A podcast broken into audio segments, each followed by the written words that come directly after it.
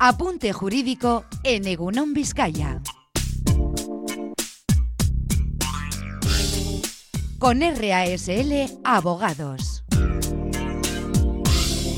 Bueno, pues ya sabíamos, ya sabíamos que nuestro espacio jurídico iba a dar mucho que hablar y fundamentalmente lo que ha dado es mucho que preguntar. Mm. Y han sido muchas las personas que han preguntado. El otro día estuvimos hablando del pacto sucesorio. Hablaremos más de ello, por supuesto, porque yo creo que nos viene bien a todas las familias conocer cuáles son ahora mismo las normas por las que tenemos que regirnos.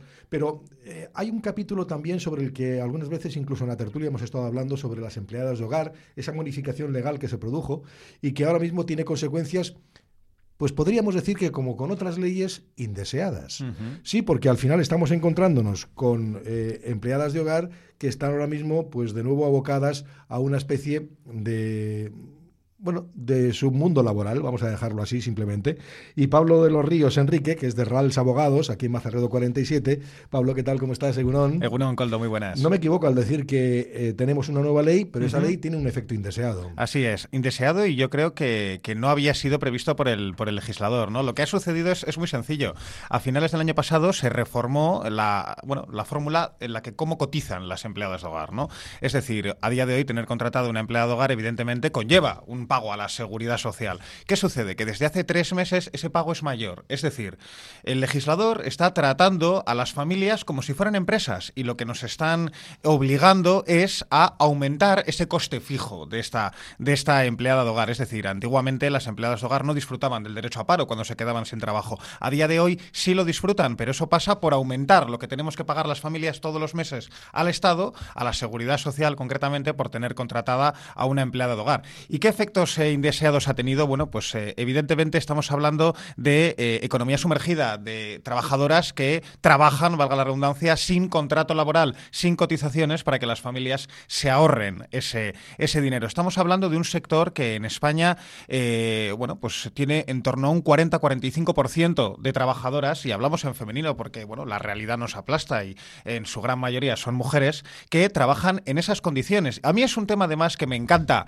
que me deis voz para tratarlo porque me parece un gran desconocido para ambos lados de la ecuación. Es decir, hablábamos de que se trata a las familias como empresas y evidentemente una familia no tiene por qué saber que se ha aumentado esa cotización. Es decir, igual una familia que tiene contratada legalmente una empleada de hogar no sabe que desde hace tres meses tiene que pagar más al Estado porque el Estado no te lo actualiza automáticamente.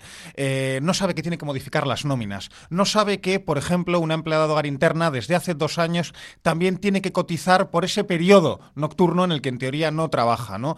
Y esto, eh, en la práctica que nos lleva, pues nos lleva a que haya desde ese otro lado de la ecuación, muchas trabajadoras del hogar desarrollando su labor desde la precariedad, es decir, con salarios ínfimos. Ya sabemos que el salario eh, regulado para este tipo de trabajadoras es directamente el salario mínimo interprofesional a, ras, sin ninguna mejora, ni siquiera en la cuantificación de horas extras, no hay plus de nocturnidad, es decir, ganan el mínimo de lo mínimo que la ley te permite ganar. Y si encima no existe la información adecuada para que coticen, es decir, para que hagan mochila de cara a su jubilación, de cara al paro, de cara a posibles prestaciones por enfermedades, pues estamos hablando de que los dos lados de la mesa están en, bueno, pues en, una, digamos, igualdad de desconocimiento en, cuanto a condiciones. Bueno, pues para poner conocimiento a todo eso, primero vamos a, centrarnos en uno de los lados, ¿no? Nos centramos en las propias empleadas. Sí. Vamos, lo lógico, lo deseable es que su trabajo esté regularizado, lógicamente, ¿no? Así es. Y que además se perciba por ellas, o sea, se pague por ellas lo que en un futuro ellas deberían percibir.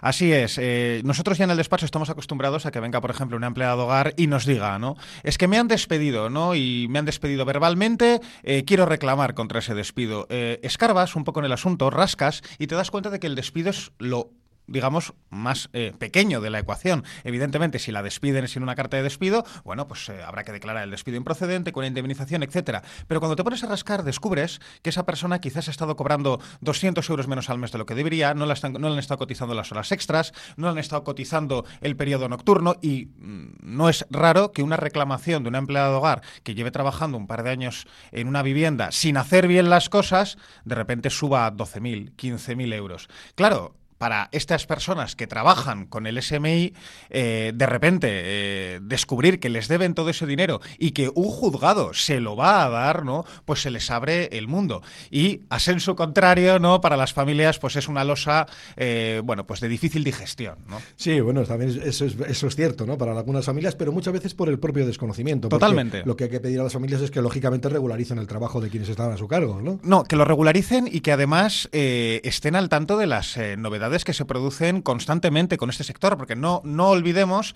que las empleadas de hogar tienen una ley que las ampara desde hace 11 años en España. 11 años atrás estaban fuera del mercado laboral. El reglamento que regula las, eh, bueno, las empleadas de hogar, digamos, el estatuto de los trabajadores de este sector, ¿no? Es de 2012. O sea, me refiero, es una regulación muy joven, con lo que, claro, la gente no la conoce y la gente constantemente comete infracciones. Y quien no perdona es inspección de trabajo, que llama a la puerta y, bueno, pues está aplicando unas sanciones muy altas. Ya no hablemos si la trabajadora encima no tiene papeles. Bueno, que también puede, que se da el caso, ¿no? Así que, es. Que suele ser también... Muy habitual. Muy habitual. Por desgracia suele ser muy habitual. Eso es. Esta es la circunstancia que muchas veces las familias, por ahorrarse X, pues igual resulta que van a salirles eh, me vas a permitir la expresión, la torta a un pan. No, no, así es. Y luego encima aquí hay una circunstancia, y es que estar trabajando sin contrato un mínimo de seis meses, claro, las empleadas de hogar no se atreven a pedir el contrato, no voy a perder mi único sustento, etcétera. Pero si estás seis meses trabajando sin contrato, ya tienes derecho a tramitar el permiso de residencia eh, por motivos laborales. Es decir, todas las empleadas de hogar que nos estén escuchando y lleven más de seis meses trabajando sin contrato, que sepan que si toman cartas en el asunto, pueden revertir la situación y no solo afianzar sus derechos laborales, sino encima conseguir un permiso de residencia en este país. Y en el otro lado, avisar a las familias que tengan a gente trabajando sin contrato, que a día de hoy Inspección de Trabajo está haciendo sanciones, aplicando sanciones, perdón, por encima de los 10.000 euros. Con lo que a todo el mundo le interesa regularizar esta situación. Bueno, pues eh, y para eso, lógicamente, está la información sobre la mesa para ambas partes, para Así que lo es. tengan claro. Y gracias, Pablo de los Ríos Enrique, de RALS Abogados, en Mazarredo 47, por acompañarnos y por empezar a darnos algo de luz en un tema del que seguiremos hablando, buen seguro. A vosotros. Es que ricasco, Pablo.